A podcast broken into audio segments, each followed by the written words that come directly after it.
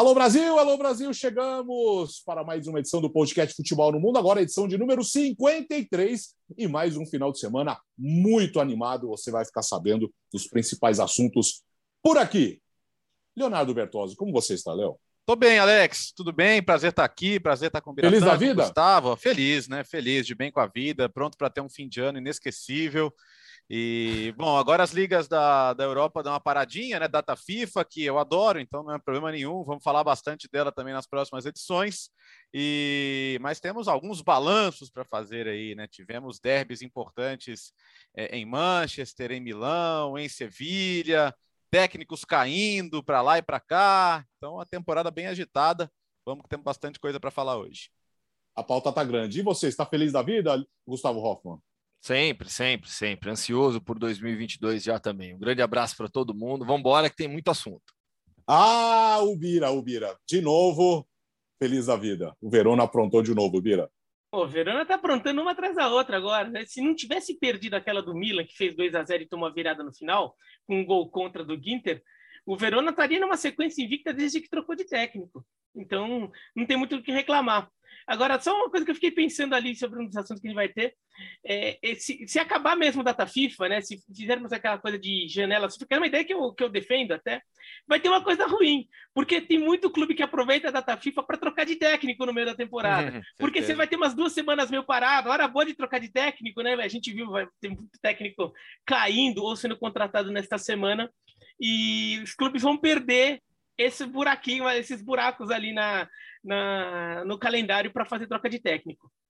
Começamos com o derby de Manchester, 2 a 0 City. Embalou, Léo? Ô, Alex, sabe por que, que eu fico. Ou sobrou com... só apenas? Sabe por que, que eu fico com muito pé atrás? Porque todo... o Manchester United tem feito todo mundo parecer melhor do que é. Pode, pode reparar. né? Então, o United joga alguns jogos em nível tão baixo por exemplo, o Liverpool tá cheio. Eu não quero desviar do assunto, mas o Liverpool tá cheio de problema. O Liverpool deixou escapar uma vantagem outro dia contra o Brighton, uh, contra o West Ham teve muitos problemas defensivos. Uh, contra o Atlético de Madrid, ok, ganhou um dos jogos, mas chegou a perder uma vantagem de 2 a 0 mas contra o United parecia um time sem problemas. E, e então eu, eu, quero eu quero ver outros jogos do City para entender se vai embalar mesmo. Ainda acho que o time tem um problema ali de poder de definição que não foi resolvido para essa temporada. Então você pode perceber que houve alguns jogos em casa que o City não o City não conseguiu fazer gol no Crystal Palace, por exemplo. Tudo bem com jogador a menos, mas não conseguiu fazer gol no Southampton. É, então em alguns jogos em casa que o time tem aquele volume, controle, mas não consegue fazer o gol, isso pode preocupar um pouquinho mais. Então, não sei. Nesse jogo específico, cara, assim, é, o, o City falou para o United: ó, sabe esse objeto esférico aqui, redondo, chamado bola? Ele é meu, você não vai ver, tá? E você não vai chegar nem perto. E foi, cara. É derby, é, foi um derby só porque estava escrito assim, só porque eram os dois times rivais da mesma cidade, porque a diferença de nível, em alguns momentos, não parecia nem um jogo da mesma divisão, né? Sendo que um dos times tinha o Cristiano Ronaldo. É, então, é, eu achei constrangedor. E, e, acho que as trocas nos outros clubes vão tornando mais constrangedor a insistência do United. Fica parecendo muito que os, que os donos só querem um técnico que não enche o saco, que o clube siga faturando os milhões que fatura, porque é um clube, um fenômeno de marketing no mundo, estádio sempre cheio, grandes direitos de TV. Então, no final das contas, não sei se é isso mais importante do que ter um técnico, do que buscar o Antônio Conte, que ia ficar lá batendo na porta deles o tempo todo enchendo o saco, porque é o que ele faz.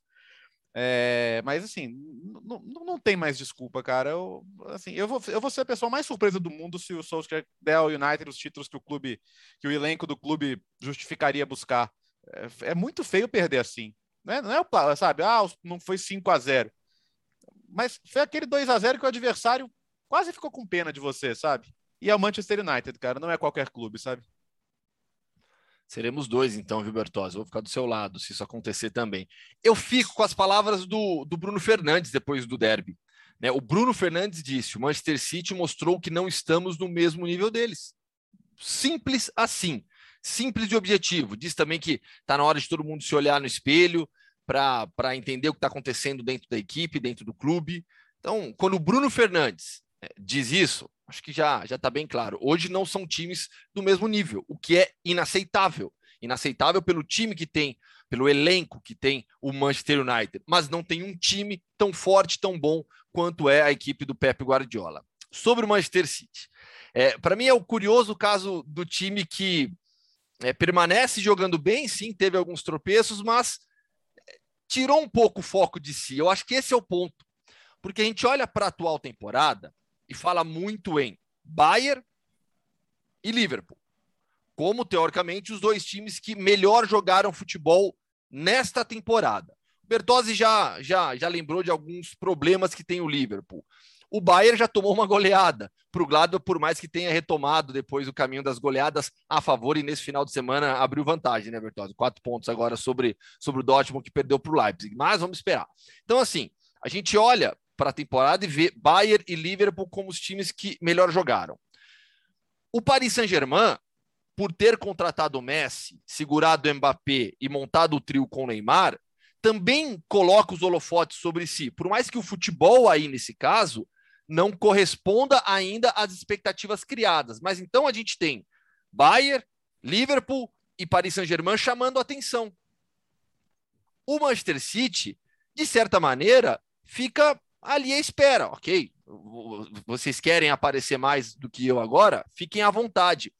Mas é um time que mantém a sua força, tem ainda a questão da definição, não conseguiu contratar o Harry Kane, mas permanece em alto nível, só que sem o foco, digamos assim, do, do, do futebol mundial. Tá todo mundo acostumado já com o Manchester City. Então, fez 2 a 0 no United, dominando o jogo, controlando o ritmo, tendo bem mais posse de bola.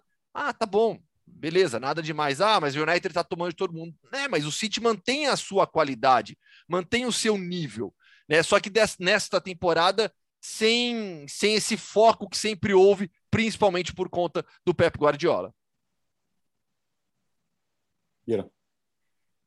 E o, o, o, o Manchester City, ele de alguma forma acaba se beneficiando disso que o, que o Gustavo fala, porque também eu acho que tem um, um futebol que vem de uma ideia mais equilibrada, menos frenética. Acho que uma coisa que chama muita atenção no Bayern de Munique e no Liverpool é que eles são times muito frenéticos. Uhum. E por isso fica uma sensação de... Porque é um jogo sufocante.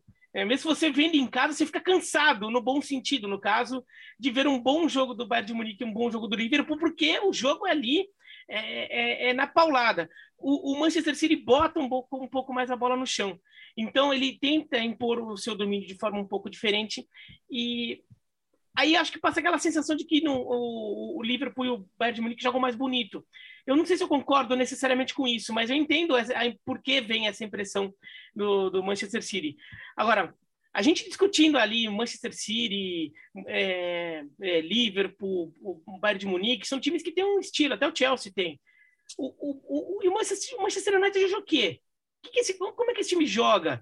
Não é como ele joga, como ele quer jogar. Né? O que, que esse time quer fazer da vida? Porque o Manchester United realmente não sai do lugar e estou muito com Bertozzi nessa. A, é, tá, é, a gente defende que técnico tenha tempo, tudo. O, o Solskjaer já teve muito tempo.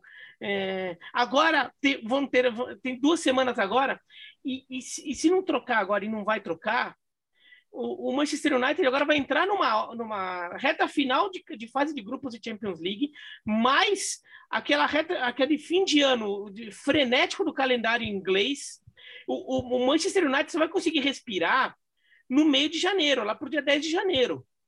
Então, é, vai trocar quando? Ou, ou, troca agora, ou vai trocar só em janeiro. Só que talvez já, seja tarde. Porque o Manchester United, é, para mim, ele é favorito a quarta vaga na Champions League do futebol inglês, considerando que Manchester City, Liverpool e Chelsea tem três. Agora, se ficar dando muito muita sopa para azar, pode ficar numa situação em que mesmo essa briga do quarto lugar começa a ficar um pouquinho, chata, um pouquinho chata. Já pensou o West Ham tira, tira, Exatamente. Não, já é um absurdo o United não estar na briga pelo título, pelo time que tem. Mas agora já pensou o West Ham tira o United vira é, da, da, aliás, da aliás os ingleses estão São discutindo seis... até se o West Ham pode brigar mais em cima, né? Porque é incrível São seis o que tá fazendo. pontos. São seis pontos. Ainda tem campeonato pra caramba para tirar seis pontos. Só que se fica enrolando ali, chega no meio de janeiro, em 10, 12 pontos. E aí? Tirar 10, 12 pontos e a gente já estando em janeiro, complica, complica mais. Ah, eu, acho que a única, eu, acho, United, eu acho que a única Arsenal chance... que todo mundo estava falando de crise, lanterna nas é. três primeiras rodadas.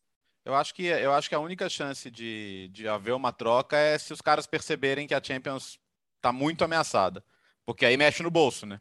E aí, Sim, se, se, mexe no bolso, mexe no modelo de negócio e, e aí a coisa fica mais complicada.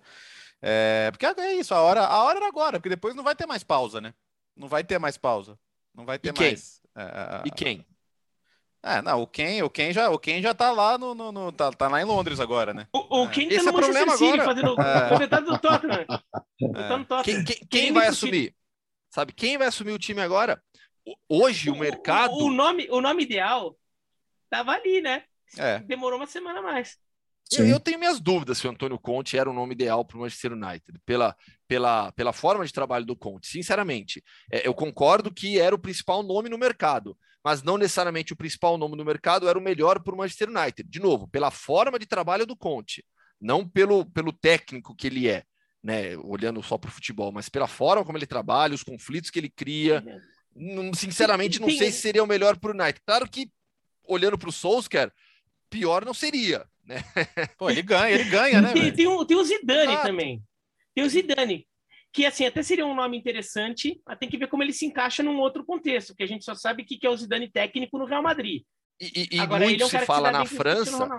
É, e muitos falam na França que ele vai aguardar o final da Copa do Mundo uhum. para assumir a seleção francesa. Né? Faz todo sentido. falou muito na França né? Para pegar o Didier, para substituir o Didier Deschamps. Eu acho que tem muito mais a ver com o perfil do, do, do Zinedine Zidane. O nome legal, eu acho que eu falava isso com o Mário Marra na TV lá no sábado, né? Encontrei o Marra logo depois da transmissão do Derby de Manchester, né? A gente ficou conversando sobre isso.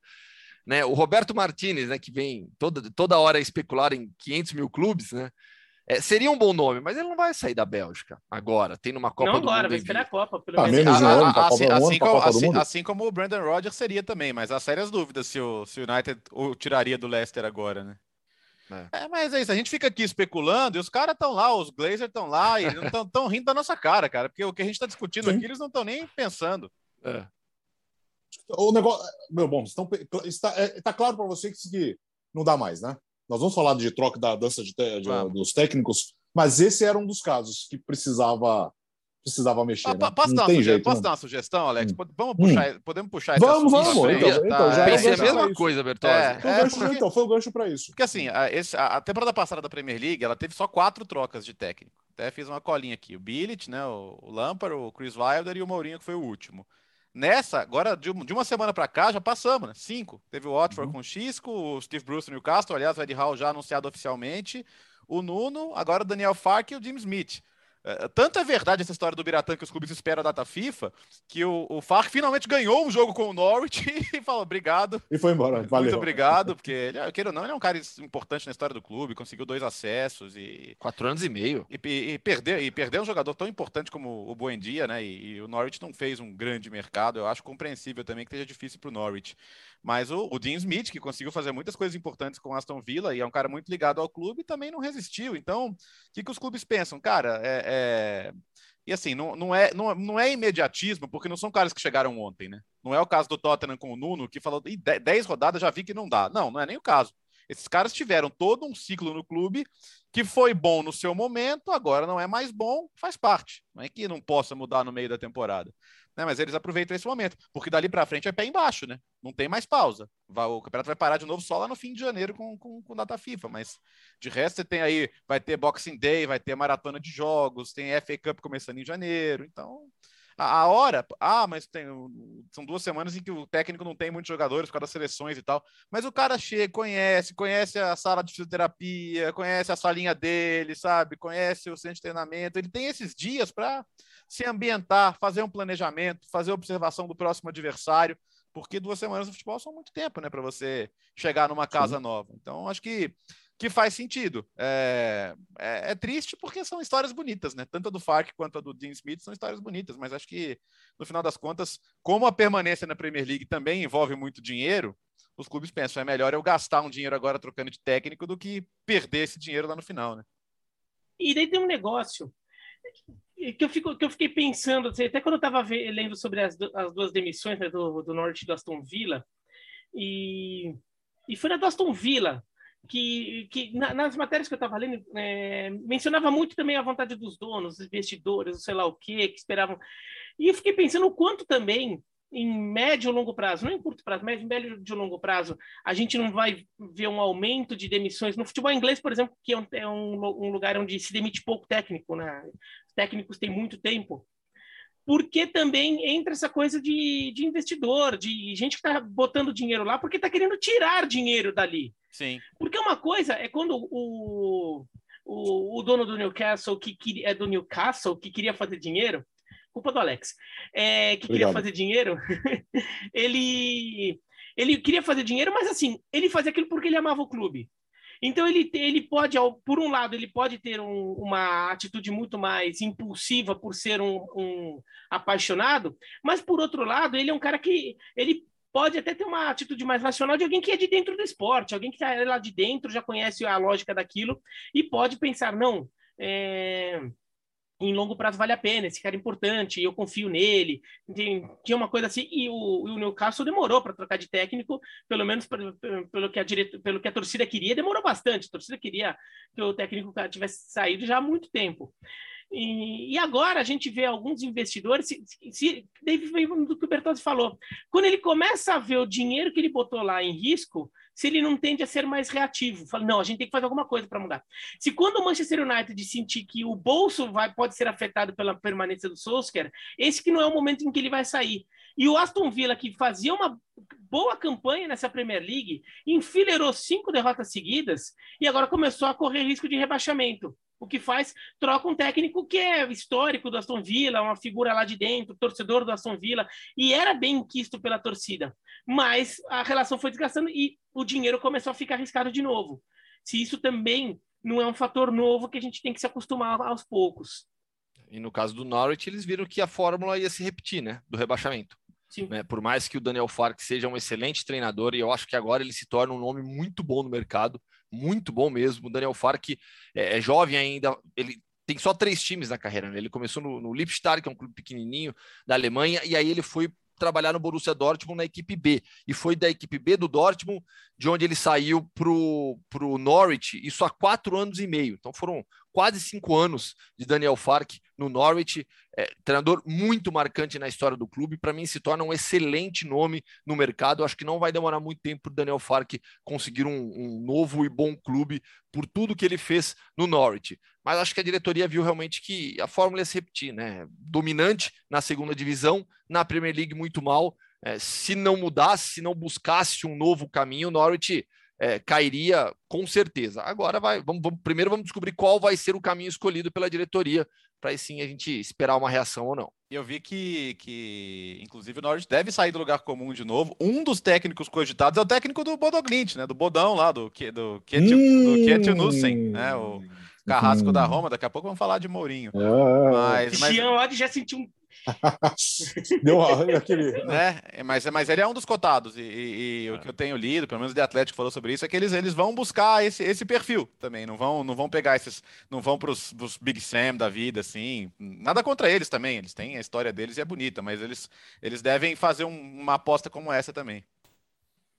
Ah, já que vocês querem, já vocês estão bons de gancho hoje, hein? É. Vamos então, vamos. então falando de técnico, falando do Bodoglin, vamos falar do Mourinho então que, nossa, essa, essa semana foi, foi brava a coisa, hein?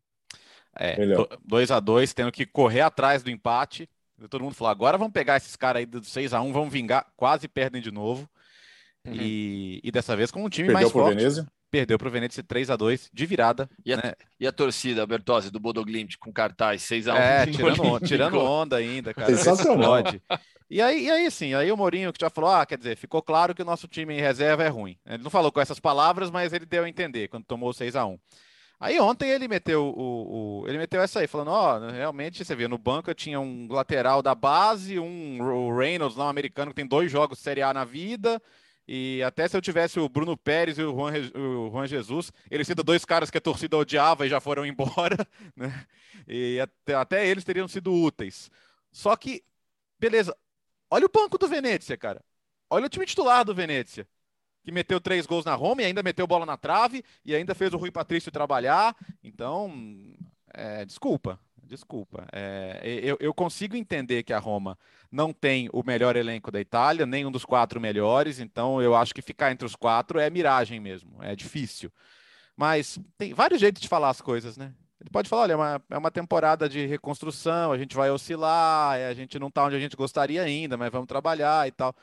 Mas não, né? Ele, ele, ele, ele, ele, ele mete essa, cara, do, do elenco. Do, do elenco, ele, ele quer dizer basicamente que o elenco é ruim, que ele não tem nada a ver com isso, mas Olha o elenco do Venezia, então, né? É, pô, olha, olha, olha para quem está perdendo, entendeu? Olha o elenco do Bodoglint, cara. Desculpa, e aí fica, fica difícil de defender. E eu até acredito que o projeto da Roma com ele seja para duas, três temporadas.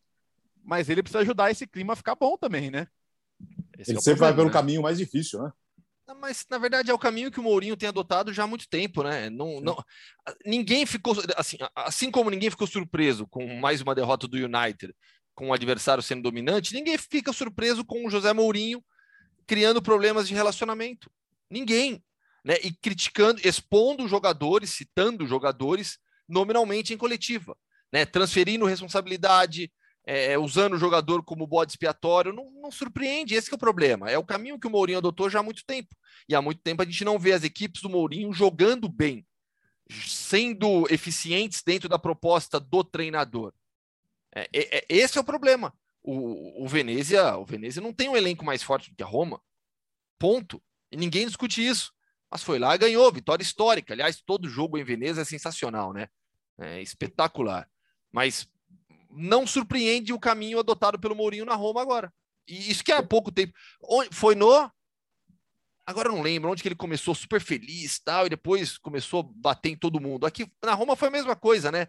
Ali no começo, foi no Tottenham, né? No uhum. Tottenham que o Mourinho começa super feliz, brincando. Isso. Na Roma, eh, os fatores extracampo, né? Nos, nos, nos fatores extracampo, a gente viu o Mourinho alegre, feliz, tweetando, personalidade agora no Instagram. Aí vai, pai, já dá uma porrada no elenco. E o pior é que, fazendo isso que ele tem feito, e eu falo tem feito porque não é só na Roma, no Tottenham ele também faz isso a partir de um determinado momento.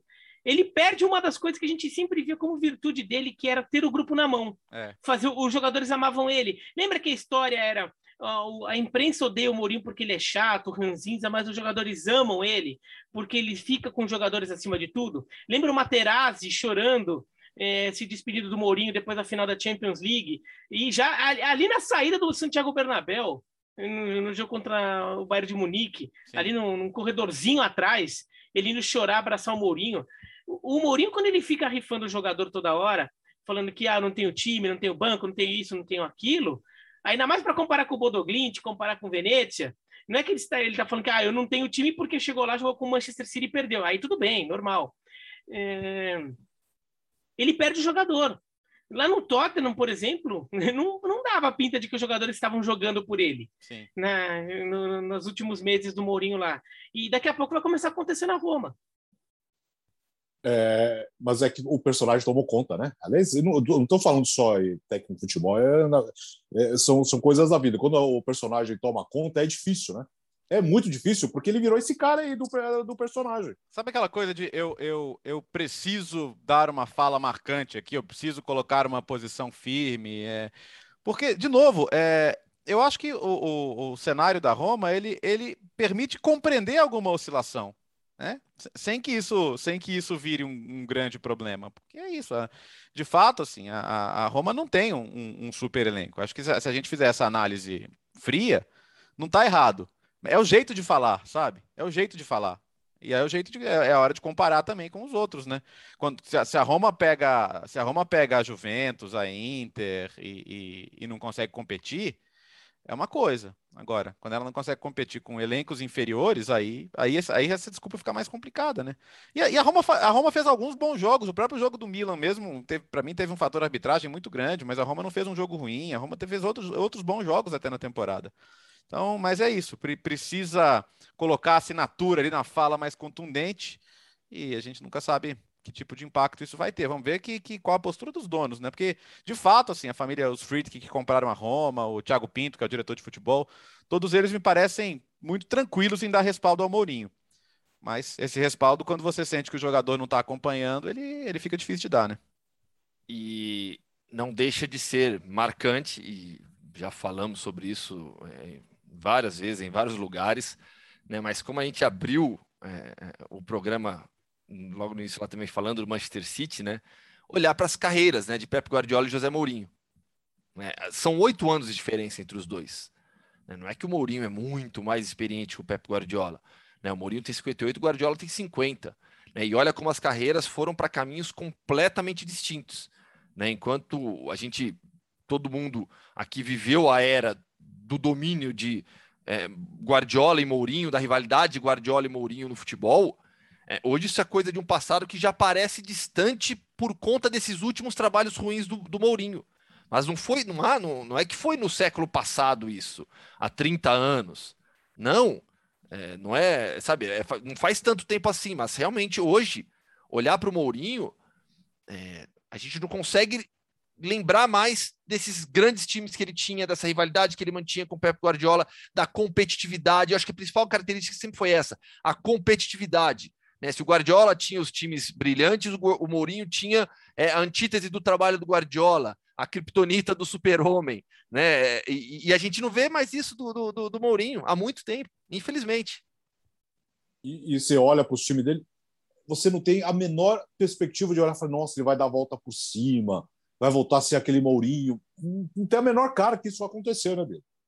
Não, a gente não vê o Mourinho se redefinindo, o Mourinho buscando uma nova fórmula. É, o, o time dele é aquilo. Né? É, não, você não vê algo muito diferente, um estilo muito marcante, nem para ser aquele time mega retrancado, que não, a defesa estaciona ônibus, não toma gol nunca e se vira ganha tudo por 1 a 0 nem para ter esse estilo muito claro os times do Mourinho têm hoje. Então, é, a Roma já tomou paulada do da Lazio, tomou agora do. Paulada dele não foi nem pelo placar largo, mas por ter tomado três gols no mesmo jogo. Quer dizer, a defesa tem tomado muito gol também. Então, o, o Mourinho hoje é, você acaba não, sabendo exatamente onde ele vai se encaixando. A, a, tendência nesse caso é que ele acabe. Não sei se ele vai aceitar muito bem isso, porque ele é um cara mais vaidoso mas acaba virando um técnico que, que aos poucos vai encaminhando para ficar em times médios, pegando trabalhos ali, tipo um Rafa Benítez. Rafa Benítez que também tá mal no Everton. Sim. É, começou bem a temporada, mas é, é, não ganha já faz bastante tempo. É, meu Rafa Benítez, eu não vou falar do Big Sam que o, que o, que o Bertozzi mencionou, mas é técnicos que vão ficar ali circulando, Claudio Ranieri, o, o Mourinho, se ele não se mexer é, em breve vai se encaminhar para isso. Ou, ou um espetacular comentarista de futebol, né? Então, é. eu acho que é o que ele vai preferir. É eu acho que ele vai preferir isso. Dinheiro ele não precisa mais. É, acho que ele vai preferir ser um, um comentarista de futebol relevante do que eventualmente ser um técnico de times de meio de tabela ali, só para tapar uns buracos ali por algumas temporadas e depois sair. Continuamos na Itália com um fim de semana de derby. Um derby animado, né, Léo? Foi bom o jogo, foi bem bom, foi bem divertido. Primeiro o espetáculo do público, o derby de Milão sempre teve bonitos espetáculos de público, né? Aquelas coreografias no começo do jogo, a torcida da Inter tirando uma onda pelo título, a do Milan fez uma bela homenagem aos profissionais de saúde, né? Milão, a Lombardia como um todo foi muito afetada no início da pandemia, então foi, foi um gesto muito bonito também. Mas o jogo foi quente e acho que o empate é melhor para o Milan, que mantém a Inter a sete pontos, porque a Inter teve inclusive o pênalti perdido e, e o Milan está conseguindo se virar de situações complicadas. O Milan está sem o manhã, cara. Quer dizer, o Donnarumma se mandou, o Milan achou no manhã um super goleiro é, que se machucou. Entra o, Tataru Sano, que está longe de ser o goleiro mais confiável, das vezes que tinha jogado anteriormente, não tinha ido bem. E agora ele está indo bem, pegou o pênalti, pegou o pênalti do Lautaro. E, e, isso foi decisivo, né, para o Milan conseguir esse pontinho tão valioso. O Milan também teve suas chances, acho que no final das contas a Inter ganharia por pontos, vai, pelo, pelo, pelo jogo do segundo tempo, mas a, a, a Inter no papel é melhor, né? E, está sete pontos atrás já tendo feito um confronto direto. Então acho que o Milan sai com mais motivos para sorrir. Não tinha Theo Hernandes, que é um, um, dos melhores laterais do mundo hoje. O Pioli acho que adaptou bem a sua estratégia para combater o meio-campo da Inter. O Tchalanoglu meteu o golzinho de pênalti, tirou onda, né? Tirou onda, então ele é meio sem noção. Ele tinha posto uma foto dele com as duas camisas no, no, no Instagram antes do jogo. Eu falei, cara, não, não faz isso, velho. tá doido. Mas ele fez o gol, tirou onda. Enfim, o, o, o jogo foi bem interessante. O, o Tchalanoglu não bateu o segundo pênalti, depois o, o Simone Zaga explicou que o batedor é o Lautaro, que na hora os caras resolveram lá, ele devia estar tão afim de fazer o gol, né, contra esse time que que ele pegou e bateu, mas aí depois veio a ordem para ser o Lautaro. E o Tatarusano depois disse: Eu estudei mais o Lautaro até. O Tcheranoglu a gente já se conhece, trabalha junto, mas isso é uma faca de dois gumes, né? Porque você conhece ele, ele te conhece também. Mas ele foi brilhante. Então, bom para o Milan, né? O Milan chega a essa pausa fortalecido porque está conseguindo superar desfalques, o que não conseguiu fazer na última temporada. Quando o time começou a ter baixas, a ter ausências, o desempenho sofreu. Então, acho que a Inter está na briga ainda. Sete pontos nessa altura do campeonato são, são, razo são uma distância razoável, mas não é impossível de tirar. Mas eu acho que o Milan sai, sai mais contente do resultado. Mira. E o, o, o Milan é, tem uma coisa interessante nessa, nessa, classificação dele, que o Milan empatou dois jogos contra a Juventus e contra a Inter. Mas contra a Juventus, acho que o Milan até foi um pouco superior, e contra a Inter, o, a Inter foi superior, mas o, o, Milan fez um bom jogo, fez um jogo competitivo. Quer dizer, o, o Milan vem se posicionando de uma forma que a gente não vê na Champions League, né? Na Champions League a gente não viu o Milan competindo tanto, mas no campeonato italiano tem competido bastante. O Milan perde gol no finalzinho, né? Tem o, o Kessier é, perde um gol numa bola que bate na trave, volta nele ali. Tudo bem que não era uma bola tão fácil, porque a bola vinha meio nervosa. E ele bate rápido, assim, a bola vai para fora, mas o Milan até teve a última bola do jogo para vencer a Inter. Então, é um, um, um resultado importante aí para esse Milan que tinha um monte de desfalques, nem todos eles estão relevantes assim, mas tinha, tinha muita limitação de como trabalhar, e o, o Pioli vem conseguindo manter esse Milan como não, como não conseguiu manter na temporada passada. Foi o Milan que perdeu o fôlego no, no meio do caminho. Isso em uma rodada que teve, teve a Juventus vencendo de novo, né? mas não jogou bem ganhou o clássico contra a Fiorentina, vinha de três rodadas sem vitória, eram duas derrotas seguidas, muita pressão sobre o Massimiliano Alegre e o jogo foi ruim da Juventus de novo. A Fiorentina criou mais, teve chance para fazer um a 0, não aproveitou. E aí, no segundo tempo, quando a Fiorentina fica com um jogador a menos, a partir dali a Juventus cresce, faz o seu gol aos 96 minutos do segundo tempo com, com, com o quadrado que entrou. As alterações do Alegre melhoraram o time, mas ele demorou demais para mexer e mexeu quando o time fica com um jogador a mais.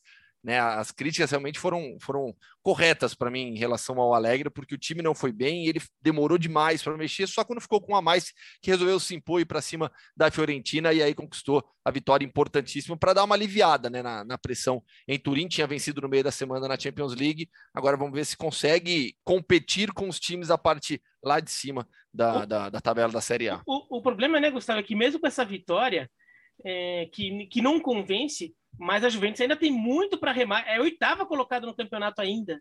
Quer dizer, mesmo. E, inclusive atrás da Fiorentina, quer dizer, atrás mais ou menos, né? Está empatado em pontos é, com a mas tá, Fiorentina. Está 14, né? Está 14 Está 14. Está 14, então tá, ainda, ainda é muita coisa para a Juventus remar. Está atrás até da Roma. A gente ficou falando da Roma é. do Mourinho. A Roma está na frente é, da Juventus é. ainda, porque a Roma não empata. É, aí fala isso pro Mourinho, aí ele vai chegar no coletivo e vai tô, olha só onde eu tô. Né? Eu queria só destacar, não é mais novidade, mas a Atalanta, né? A Atalanta de seis jogos fora de casa ganhou cinco, cara. Então, isso é muito característica de time que não muda o seu jeito de jogar, né? Que tenta, qualquer adversário tenta o jogo, às vezes se dá mal, às vezes se dá bem, mas mas vai sempre para cima e conseguiu agora a vitória sobre o Cagliari. Ele está em quarto, cara. Imagine uma quarta classificação seguida para Champions, né? Então a gente já discutiu aqui como, como é louco querer cobrar coisas demais da Atalanta e tem muito campeonato pela frente ainda, mas de novo, ó, já é novembro e olha a Atalanta ali entre os quatro de novo. É, eu não tenho mais o que falar do trabalho do, do Gasperini, cara. Não, e, e Bertas, lembrando, a Atalanta ganhou é, cinco de seis, não, quatro de cinco, cinco não, de seis, cinco de seis, é. fora de casa. O único jogo que ela não ganhou foi contra a Inter em Milão, empate 2 a 2 em que a Atalanta fez o terceiro gol, gol da vitória nos últimos minutos e foi anulado corretamente, mas foi anulado pelo VAR. É Quer verdade. dizer, ela estava ali, ali para ganhar o jogo. É, acabou, não podia ter, tá, podia estar tá com 100% como visitante no campeonato. Vamos para a Espanha agora. Chave no Barcelona, 3 a 0 contra o Celta. Ele olhou e falou assim: oh, até que o time não é tão ruim assim. E de repente, no segundo tempo, 3 a 3 Gustavo. Mas o Barcelona já deu várias mostras assim: ah, não, o time não é tão ruim. Bom, vai lá, pede, toma um empate, mas o time não é tão ruim mesmo. A expectativa. é que nem, agora é que... Gustavo. É que nem aquele meme: o time não é tão ruim assim, né? Hold my beer. é isso. Bom, ó, assim, é... sobre o Chave, né, a gente já falou bastante, mas para tentar resumir. É... no mundo ideal, o Xavi ganharia mais experiência, trabalharia em outros clubes, chegaria melhor preparado para o Barcelona. Esse é o mundo ideal. O mundo atual exige um técnico que una o barcelonismo, que recoloque o clube, através do time de futebol, nos trilhos. Se o time de futebol andar minimamente, tudo vai se pacificando. O nome ideal para isso, olhando o mercado e considerando que o Pep Guardiola obviamente não vai sair do Manchester City, o nome ideal é o Chave. É o Chave. Vai fazer milagre? Não vai. Vai precisar de tempo? Bastante. Que o Barcelona entenda isso, que essa diretoria entenda, porque eu acredito que a torcida, pelo menos no início, vai compreender. Claro que se começar só a perder, perder, perder, perder jogo, o torcedor também perde a paciência, mas não acho que isso vai acontecer. É olhar para frente, entender que agora se inicia um projeto de longo prazo, que esta temporada talvez não seja de títulos, é possível se recolocar na briga pelo título de La Liga? Sim, hoje não está na briga. Né? Até publiquei um texto é, no domingo sobre a Real Sociedade, né? se a Real Sociedade vai ou não se manter na briga pelo título. É, essa é uma pergunta difícil de responder hoje, mas briga por Champions League, a Real Sociedade vai ficar até pela situação do Barcelona, é, olhando os quatro primeiros colocados. Mas para o Barcelona agora é ter um pouco de paz para trabalhar, para recolocar o time nos trilhos, recolocar em prática conceitos que definiram esse clube nos últimos anos e que fizeram do Barcelona um dos maiores clubes do mundo. É, acho que o Chave é o nome para isso. Vai precisar de tempo e não vai fazer milagre. O time não é tão ruim como vinha jogando. É, perdeu o Ansu Fati agora, vai ficar sem o Ansu Fati por um tempinho. O Eric Garcia se machucou de novo, mas dá para melhorar. Até porque se piorasse em relação ao que vinha jogando sob o comando do Ronald Koeman, acho que é difícil. Então, mas o, o Xavi ele tem uma missão grande e uma responsabilidade que vai junto gigantesca. Não. Eu tava pensando, vendo o jogo do Celta, né? Antigamente, se o Barcelona abria 3 a 0 em alguém, cara, o outro time ia ficar com tanto medo de tomar 6 que ele não ia nem passar do meio de campo mais. Isso não existe mais, né? Então você acredita, cara. Você, você cria as possibilidades e, e, foi muito emocionante. Aliás, o, o Iago Aspas é ele é o dono e rei supremo da Galícia, né? Incrível como ele como ele está adaptado e como como se dá bem naquele clube. É, mas pensando no Chave, é, as pessoas estão falando. Cê, cê, hum. Peraí, você falou da Galícia, aí você vai criar confusão, né? Ah, o, de, tá Deportivo, o Deportivo La Coruña ah. tá na terceira divisão, né? Vamos combinar. Não, que, tudo é, bem, mas é, não, no, no, Barcelona, no Barcelona está o filho daquele que pode ser considerado o rei da Galícia, o Fran. Uhum. Jogador do, do, do Deportivo. Tá. Quando, é, o quando... Nico Gonçalves é filho tá. dele. O Fran tá é gigantesco, né? Quando... Tô só causando aqui. Quando Sem falar em Mauro Silva, né? Tá. Mauro é. Silva é um símbolo. Então tá. Quando, quando, o Deportivo chegar, pelo menos na segunda divisão, a gente retoma essa conversa. Por, por, enquanto, realmente. que desagradável. Por, por enquanto tá, é, por enquanto tá complicada essa situação. Não, mas sobre o Chave, assim, eu vejo muita gente falando que o, que o Chave, é, que espera que ele seja um Guardiola, mas até pela coletiva, pelo que o Laporta falava, a situação dele é mais para Raikar, cara. Porque é, o Barcelona não, não começava tão mal a temporada desde 2002, 2003. E foi aquela época que Barcelona também estava uma zona, passou Radomir Antit, foi, foi, foi, foi uma época bem conturbada do Barcelona que eu comparo mais à atual. O Guardiola não pegou um cenário tão desesperador quanto o de agora, não, cara. É, isso sem tirar o mérito dele, porque ele, ele teve uma mudança de filosofia, de mentalidade, estilo de jogo. O Guardiola revolucionou o futebol, coisas que todo mundo já sabe. Mas a, a questão é o, o, que pode salvar a temporada. O Barcelona tem que estar na Champions League, né? Então, seja, seja ficando entre os quatro, ou caindo para a Liga Europa e ganhando a Liga Europa, que ainda é um cenário possível. Embora eu acho que está mais difícil agora, porque também se não, ganhar, se não conseguir ganhar do Benfica em casa, com todo respeito ao Benfica, que é um bom time, mas, puxa vida, é, é, tá na sua mão, é né? final, né? É, é a final deles. É um jogo decisivo, então no, nesse, no final das contas acho que o Barcelona passa para as oitavas, mas tem que estar tá na próxima Champions. Eu acho que a cobrança vai ser nesse sentido. É, e é isso que ele tem que entregar, é, classificar para a próxima Champions é, e chegar na, no mata-mata desta Champions. Se não chegar no mata-mata desta Champions, vai ter que jogar a Liga Europa para ser campeão. Eu acho que ele vai conseguir chegar no mata-mata da Champions, mas se ele não conquistar a vaga na próxima, é, via Campeonato Espanhol, vão, vão ficar meio assim com, com, com o que foi esse primeiro. Porque vai ser uma temporada e meia do Chave. uma temporada e meia, não, desculpa, é, um turno e meio do Xavi no, no, Barcelona. Então ele vai, teoricamente, vão achar que ele, que ele teve um tempo decente ali para trabalhar no final das contas. Para muita gente vão, vão, avaliar aí. Agora, como que ele vai chegar nisso? Eu acho que é, a questão da, da, liderança do Xavi, da, da figura que ele é para o barcelonismo, é importante porque não só o Xavi pode ele pacificar o barcelonismo por, pela figura que ele é, mas também porque ele pode fazer com que dentro do elenco também surjam lideranças, porque o elenco está tá à deriva ali dentro. As, tem, tem, lideranças ali, o Piquet e o Busquets são, o, e o Jordi Alba são os três nomes mais óbvios, mas eles não estão conseguindo exercer uma liderança interna no grupo, a ponto de pelo menos o grupo se fechar em algumas questões básicas ali, para apresentar um futebol mais decente, para ter uma posição mais clara na, no quão perdido estava o Kaman. Quando o Kiki Setien estava perdido, o, o, elenco deixou muito claro a rejeição àquele trabalho. E estava difícil é, o elenco do Barcelona conseguir alguma coisa com, com o Kaman. Eu acho que o, o Xavi tem condições até de reforçar a liderança de algumas dessas figuras para que elas sejam exercidas dentro do elenco de forma mais positiva. Hoje, na verdade, elas não, não que elas estejam sendo negativas, mas acho que elas estão meio caladas, elas não estão tendo, sendo tão influentes quanto, quanto deveriam. E, assim, às vezes não é só o técnico ser o líder, tem que ter dentro do elenco também, porque em alguns momentos o técnico é o chefe, né? E às vezes o, o, grupo de trabalho também precisa se fechar entre eles, não só ficar recebendo ordem do chefe. Entre eles também tem algumas questões básicas que têm que estar fechadas e não estavam com cama eu estou de acordo com o Biratã. Uma boa temporada para o Chave é avançar na Champions e se classificar para a próxima Champions. Só que, olha só, talvez seja mais fácil hoje avançar de fase na Champions do que se classificar para a próxima. Porque a disputa em La Liga nessa temporada está acirradíssima. E diferentemente da temporada passada, a Real Sociedad não baixa o nível. Inclusive já recuperou seus jogadores machucados. Né? Algo que aconteceu na temporada passada, derrubou o time, agora não. Agora a Real Sociedad permanece brigando com essas equipes. Vai ter um jogo decisivo com o Real Madrid, para mim, no início de dezembro, para mostrar as suas reais pretensões, já que é um Nossa. jogo entre Real Madrid e Real uhum. Sociedad. É o clássico de Mas, Real. enfim, isso, é o clássico de Real. Né? Mas hoje, La Liga tem, depois de 13 rodadas, a Real Sociedad com 28 pontos, Real Madrid e Sevilha com 27 e uma partida menos cada um. O Atlético tem 23, tomou um empate incrível do Valência. Inacreditável, né? Tava Inacreditável, dois gols do Guduro já nos acréscimos.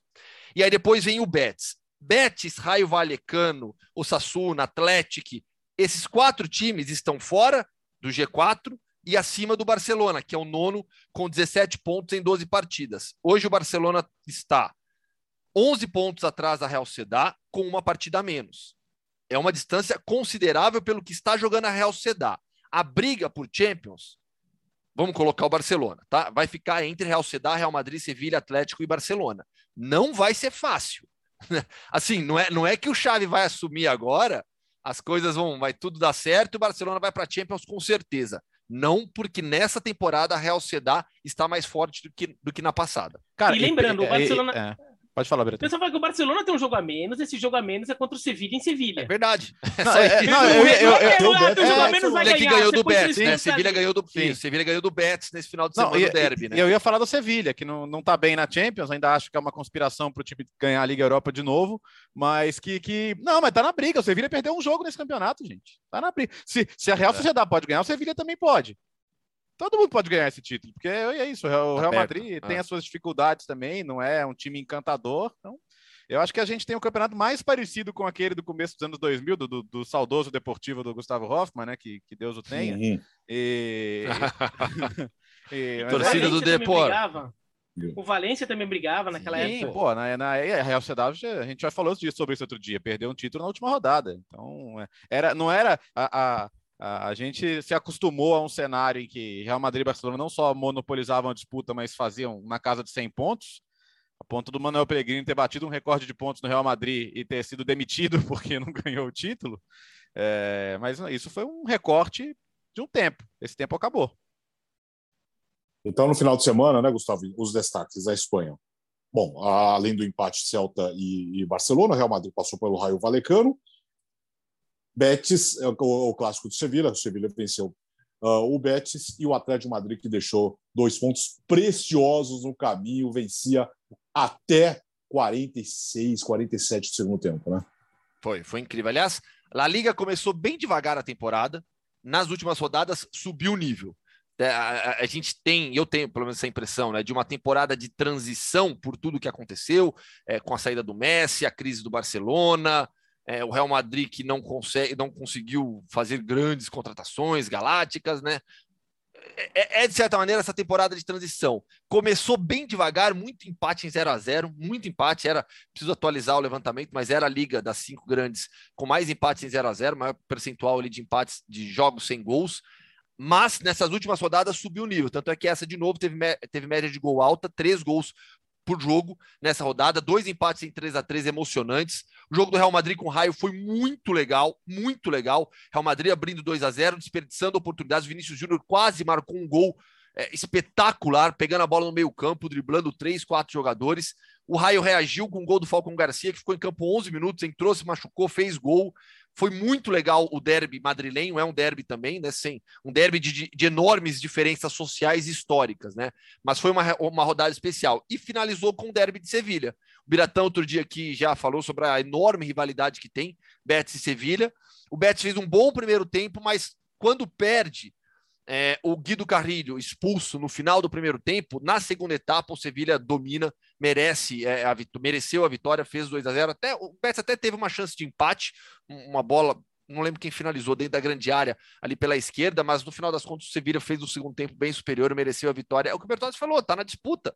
O Sevilha está na disputa. É, eu gosto mais da Real Sociedad, sinceramente, olhando as equipes, Real Sociedad e, e Sevilha, eu gosto mais da Real Sociedad. Eu acho um time mais forte. Completos, jogando o que sabem, para mim a Real Sociedad é melhor do que Sevilha. Vamos, dá tempo de irmos para a Alemanha, Gustavo? Não vamos falar do Bayern de Munique especificamente. Confronto entre primeiro e terceiro. Se o Freiburg tivesse vencido, teria, assumiria a liderança, estaria junto com o Bayern na liderança, e foi lá e o Bayern que é o seu venceu. Mas assim, tem um destaque nesse Bayern de Munique, né? Para mim tem, para mim tem o Leroy Sané. O Sané vem jogando bem. O Sané, quando ele é contratado do Bayern pelo Manchester City, é, é, pelo Bayern do Manchester City, né? Eu na época falei muito, olha, para mim é uma contratação excelente. O Sané mostrou no Manchester City um nível de jogo altíssimo, né? O Pep Guardiola desenvolveu demais o Leroy Sané, mas ali a reta final, a gente olhava para o Sané e era aquele jogador desmotivado, né? Você ficava com preguiça só de olhar o Sané uhum. em campo pelo Manchester City, dava tudo errado, tudo errado. E o começo dele pelo Bayern não foi bom. É, aos poucos, é, principalmente com a chegada do Hansi Flick, o Sané vai recuperando o melhor nível. E hoje é um jogador mais completo do que aquele do Manchester City. É natural, é mais experiente, já viveu muito, já tomou muita pancada na vida também. Então hoje o Sané, jogando aberto pelo lado esquerdo, vem rendendo muito bem no esquema do Bayern, no esquema do Hansi Flick. E a própria seleção alemã agradece, porque hoje em dia ninguém mais é louco de deixar o Leroy Sané fora de uma Copa do Mundo, como fez o Jürgen Klopp com ele, numa disputa ali direta com o Julian Brandt, né? Na Alemanha se falou muito sobre isso, né? A, a, a escolha do Klopp, do Klopp, do, do Love, foi pelo Julian Brandt em detrimento do, do, do Sané. Ah, o Sané era incontestável naquele momento? Não, mas todo mundo sabia do talento já do Leroy Sané. Foi já algo bastante. É, é, é, é algo que gerou muita crítica para o Joaquim Love. E agora não, agora o, o Sané é jogador da seleção, da seleção alemã, indiscutivelmente, estará no Qatar em 2022 e vem assumindo um pouco de protagonismo. Não dá para falar que ele é protagonista do Bayern, isso não. O protagonista, obviamente, se chama Robert Lewandowski. Depois do Lewandowski, você tem Thomas Miller, que é uma figura histórica, você tem Manuel Neuer, você tem a dupla de meio campo, Goretzky e Kimmich, mas nesse time fortíssimo, o Sané vai finalmente conseguindo render, marcando gols, dando assistências e jogando com intensidade nesse final de semana. Foi um bom exemplo disso, essa vitória difícil do Bayern sobre o Freiburg por 2 a 1 Para mim, ele foi um dos melhores em campo. É, se a gente pegar os últimos cinco jogos dele titular, né? Ele deu três assistências e fez quatro gols. E contra o, contra o Benfica foram dois jogos muito bons mesmo. A questão dele sempre foi consistência, né? E, e, e essa, e essa impressão de talento possivelmente desperdiçado, como, como o Gustavo citou, mas potencialmente ele é ótimo. Mais um que torcida do Schalke morre de saudade de tempos mais felizes, né? O Schalke é... o Schalke vai ser outro Deportivo La Corunha, Gustavo? Você acha que volta mais cedo? Eu acho que, eu, eu acho que a, o tombo não vai ser grande como o do Depor. Esse é o ponto. É, tá, tá, vai, vai, é capaz que volte já nessa temporada. Eu acho, acho que no final dos contos vai acabar voltando, mas não vai ter uma queda como a do Depor. Até pelo poderio financeiro que tem, né? O Deportivo jamais foi uma potência financeira como é o Schalke. Né? Tem, o Schalke tem patrocínio da, da, da, da, da Gazprom, é de uma cidade extremamente importante da Alemanha, Gelsenkirchen, num centro é, industrial da Alemanha. Então, tem uma torcida gigantesca. Né? O Schalke não vai ter um tombo como, como o do Depor. Posso mandar uma para as pessoas que têm toque? É... Eu sou uma delas. Ah. Então, a segunda divisão da Bundesliga, os 10 primeiros estão cada um a um ponto do outro. Olha é, isso. 17, 18, 19, 20, 21, 22, 23, 24, 25, 26. 26. O líder é São Paulo, né? São Paulo 26, é mas do São Paulo 26 ao Carlos Rui 17, é tá todo mundo na escadinha, é. o Schalke é o quinto com 22. 17, 18, 19, 20, o Leverkusen na, na Copa. E, e, o Schalke, mas o Schalke vindo de duas derrotas. Né? O Schalke deu, começou mal, deu uma arrancada que ele entrou ali na, na zona de classificação, mas agora já perdeu dois jogos seguidos, perdeu o Darmstadt em casa e foi ultrapassado pelo Darmstadt. O Werder Bremen também está lá no meião da tabela, vai num, num, não vai, não vai. O Hamburgo também não vai, não vai ali na Série B. A, ah, mas aí faz a, tempo já, né? Uhum. É, o Hamburgo já há mais tempo, mas a segunda divisão da Bundesliga é complicada. É, é embaçado ali, mas o Schalke não vai cair como o Deportivo caiu. Né? O Deportivo também, ele ficou daquele tamanho porque tinha um dono que estava botando uma grana, uma grana forte, assim, mas era um pouco fora da realidade histórica do clube. Pô, vocês ficam falando de, de, de, futebol alemão, tá passando aqui na televisão um peixe empanado. Aí eu lembrei de Alemanha, você tá falando de Alemanha, eu lembrei de um Schnitzel. Nossa! Ah, mas o Biratã, é com a, com a, o Biratã gosta de salsichão, não? Opa, adoro. É, mas ah. schnitzel, schnitzel ele normalmente é de carne de porco. É, sim, sim, não, molho de papo. Sim, é, carne de porco. É... Não, é que eu tô, tô falando do, do milanês é. aqui, que eu tô vendo o piche é. milanesa. Vocês estão falando de, de, de, de, de futebol alemão, eu me lembrei do schnitzel. É só isso. Chucrute branco ou roxo? Hum. Branco. Branco? O Biratã, é, o Biratã é tradicional. Eu gosto do roxo. É. Eu gosto é polêmico. É. Aliás, comida é. alemã é maravilhosa, né? Eu tenho um restaurante, eu, tenho um restaurante eu, eu, eu, moro na zona sul de São Paulo, tem muitos alemães aqui. Então tem um restaurante alemão aqui perto lá. Nossa, o schnitzel com páprica schnitzel com, com bolinho nossa de batata, nossa. Eu, inclusive, eu descobri que o Chico de Laurentiis. Eu descobri que o Chico de Laurentiis é tradição da família dele, quando é aniversário dele, ir neste restaurante comer este prato, o schnitzel com, com molho de páprica e, páprica e bolinho de batata. É. Muito bom. Aqui do lado de casa tem, tem o Eisbein do Montanha, né? Ah, ah bom. Vamos voltar lá falando nisso, hein? Vamos. Vamos, vamos, é... vamos combinar, combinando um pouquinho para bar aqui. Né? Ah, foi pode ficar à vontade também, tá no É, mas combina, aqui. combina o, o, o Bira, nunca no vai. bairro de né? Perdiz, então... em São Paulo, Montanha. Ah, vocês marcam, vocês marcam no meio da World Series. Agora, agora acabou o beijo. Vocês marcam no meio da World Series, pô. Você marca no dia que tem jogo da World Series. Não acabou. dá, né? Aliás, da Atlanta Braves, hein? Ó, vamos fazer é, o seguinte: é... vamos, vamos marcar uma, uma edição especial de fim de ano no Montanha. Pronto, combina com os caras. Pronto, hein? Boa. Boa ideia. Nossa, que ideia maravilhosa. Se correspondentes pode fazer programa é, no, por que no não? É. Por que não? Vamos é, fazer, fazer live, né? Igual, igual é. eu, lembro que o correspondente fez a live, que era comemorativa, tá? Vamos ah, fazer uma é, live de ser, lá. É, tem que ser live, né? Porque se tiver gravar, vai ser cada um levar um é. equipamento ali, todo mundo junto. Eu acho que não vai dar certo isso. Putz, que ideia maravilhosa. Eu já vou então, falar com ele. Vamos fazer uma live. não, no live do Insta aqui, do, ou na. na não, no YouTube, não, não, no YouTube. No YouTube, no YouTube da ESPN. No YouTube da ESPN. Pronto. Pronto, estamos tá. fechados já, ok, valeu. Pro, a direção já está comunicada ao vivo. Tá, tá faltando, tá Vamos... tá, tá faltando o um quadro, né? Falando nisso, o quadro sim, mais sim. aguardado. Então. Não, é pera, ó, ó, ó, ó, para todo mundo que está aí, para você, editor ou editora, né, varia ali, eu sei que varia um pouquinho, que está cuidando do futebol do mundo neste momento. Você vai conosco também para Montanha. Isso, vai lá e, e vai lá. E, é, Fábio Chiorino, vai junto é, também, hein? Pronto, aí todo mundo, aí todo mundo. É, cameraman, né? Que ele tem que, ele tem que organizar alguém para puxar cabo né? ali. É, acender a luz. vai dar trabalho. vai, Putz, Léo, muito bom, muito bom, hein? É, boa ideia, vai. Opa! Chegou a hora, Léo. Mundo Hoffman! Nossa, o que aconteceu? O que, que aconteceu aí, Bertone? É a tá tudo bem? Tá tudo bem, eu tomei um susto. Parecia que tinha alguém torturando assim, de repente pegou um, um, alicate, aquele alicate, apertou o seu dedão do pé e aconteceu ali. Meu Deus. Vai. Vamos pra Rússia, então. Mundo Hoffman tradicional. Para quem nos acompanha é, no YouTube, estou com a camisa do Anji Mahatikala. Que o fã de esportes, já é um pouco antigo, viu? A molecada não conhece. Você fala de Angi Mahatkalar e o pessoal já não sabe o que, que é. Foi um clube russo, é um clube russo, na verdade, né? Que nesse final de semana está na terceira divisão da Rússia, que é totalmente regionalizada, e fez o derby da cidade com o Dinamo Mahatkalar. Em casa, no seu estádio, tomou de 4 a 1. E aí, para quem se lembra do, do, do período bilionário do Anji Mahatkalar nem acredita, né? Que hoje o clube está na terceira divisão e no derby contra no derby local tomou de 4 a 1, já não é nem o time mais forte da cidade. Vamos, vamos lembrar um pouquinho da história do Anji, então. Em 2011, Suleiman Kerimov, bilionário da região do Daguestão, a República do Daguestão, onde fica Mahatkalar, e que no início deste século, foi classificada pela BBC como a região mais perigosa da Europa. Mahatkalar, a cidade de Mahatkalar e a, sua, e a região ali da cidade foi classificada como a mais perigosa da Europa.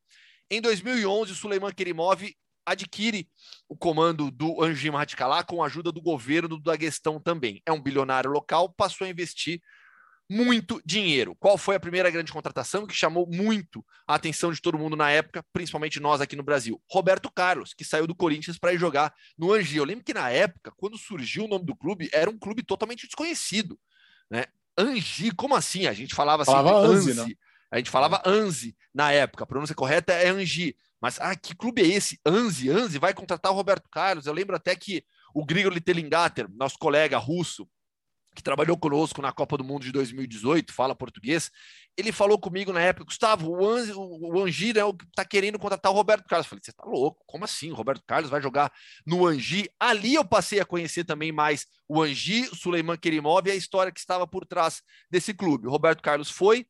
Na sequência, as outras contratações foram Jusilei, que foi para lá, o Bussufá, que era um meio-campista marroquino, que jogava na Bélgica, no Anderlecht, e a partir dali outros jogadores foram chegando. Samuel Eto'o se tornou um outro símbolo do Angi Mahatkalar. O Samba, aquele zagueiro que jogava no Blackburn, foi para lá. Entre o, Zir, o Zirkov voltou para a Rússia depois que da passagem pelo Chelsea para jogar pelo Angi. O time se tornou uma potência no país, passou a disputar os principais títulos, não conquistou nenhum título importante, nenhum título de elite na Rússia. Né? Isso foi em 2011. Na temporada 2011-2012 foi quinto, 12-13 foi terceiro. E aí o que acontece em, no, no final da temporada 2012-2013? A última grande contratação do Angi foi o William, hoje jogador do Corinthians. O William estava querendo sair do Shakhtar Donetsk, é, já negociava com o Chelsea naquela época, o Tottenham também, o William quase, quase foi jogador do Tottenham, mas ninguém queria pagar a cláusula de rescisão, que era de 35 milhões de euros. Euros, eu acho que era euros, 35 milhões de euros. E ele já tinha, tinha decidido que queria sair do Angi, né? Já não, já não queria permanecer do, do Shakhtar, não queria mais permanecer sob o comando do Mircea Luchescu, só que é, o, o Rinat Armetov, proprietário do Shakhtar, não liberava ele de jeito nenhum, a não ser que pagasse a multa. O único clube que aceitou pagar a multa foi o Angi. Então o Angi foi lá, pagou 35 milhões pelo William, e o William, é, em janeiro de 2013, foi para o Angi, foi jogar na equipe. Qual era a curiosidade também? O Angi não treinava e morava em Mahatkalar. Pela situação política complicada, todo mundo morava em Moscou, só que jogava em Mahatkalar. Então pegava o avião todo jogo quando, quando os jogos eram em Moscou, contra CSKA, Spartak, Lokomotiv, os jogadores do, do Angi gostavam, porque aí jogavam sem viajar. Mas todo jogo em Mahatkalar era uma viagem longa pra caramba.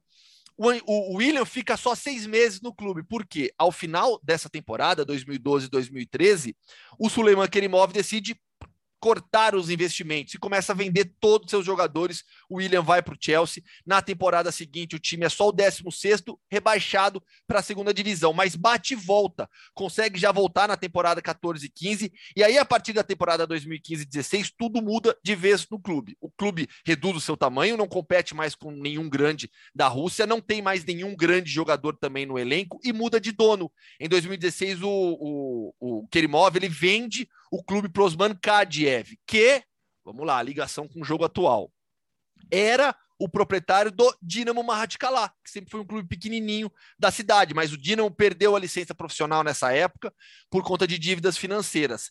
E aí o Osman Kadiev passa a ser o proprietário do Angi Mahatkalar, é até hoje. Na temporada 2018-19, o Angi cai de novo, e aí, por problemas financeiros, é rebaixado pra, diretamente para a terceira divisão, onde está até hoje.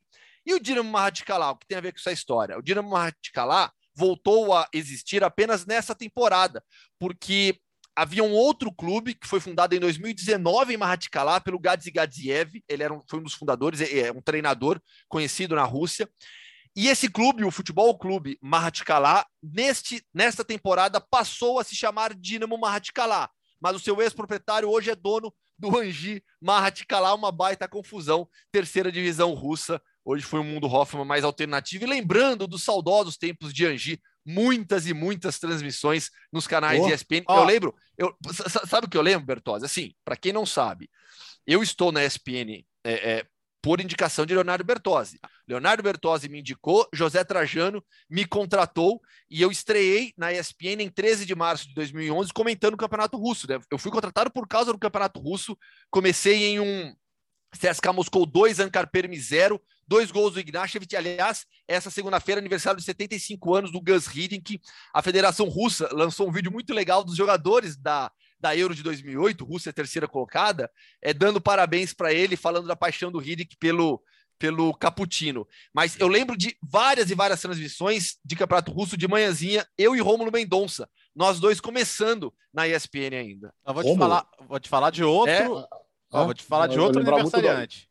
Outro aniversariante. O Ari também, lógico. A minha, Entendi. desculpa, Bertozzi. A minha primeira transmissão foi com o Ari. Esse CSK, CSK Moscou 2, Anca Permi 0, foi com o Ari. Com o Ari cansei de fazer jogo, aí depois ele saiu do futebol, mas nesse período eu fiz muitos jogos. Nossa, domingo, 7 da manhã, com, com o Romulo Mendonça fazendo russão.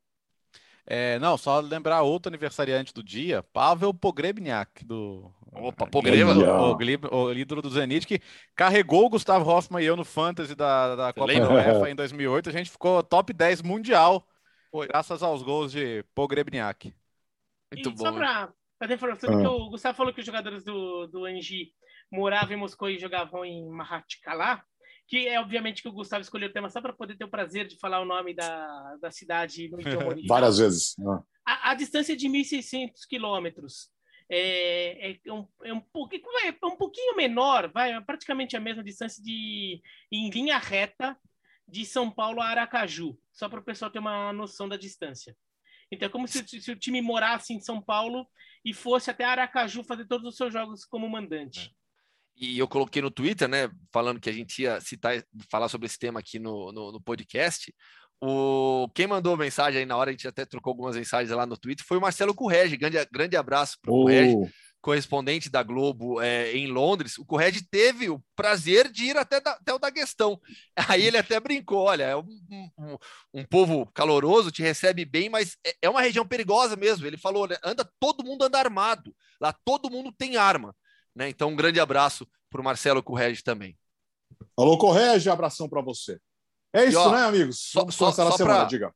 Só para não ficar devendo, porque eu prometi para o Fã de Esportes, eu estou correndo atrás ainda, estou produzindo uma, uma, uma, uma, entrevista legal sobre o Garabag.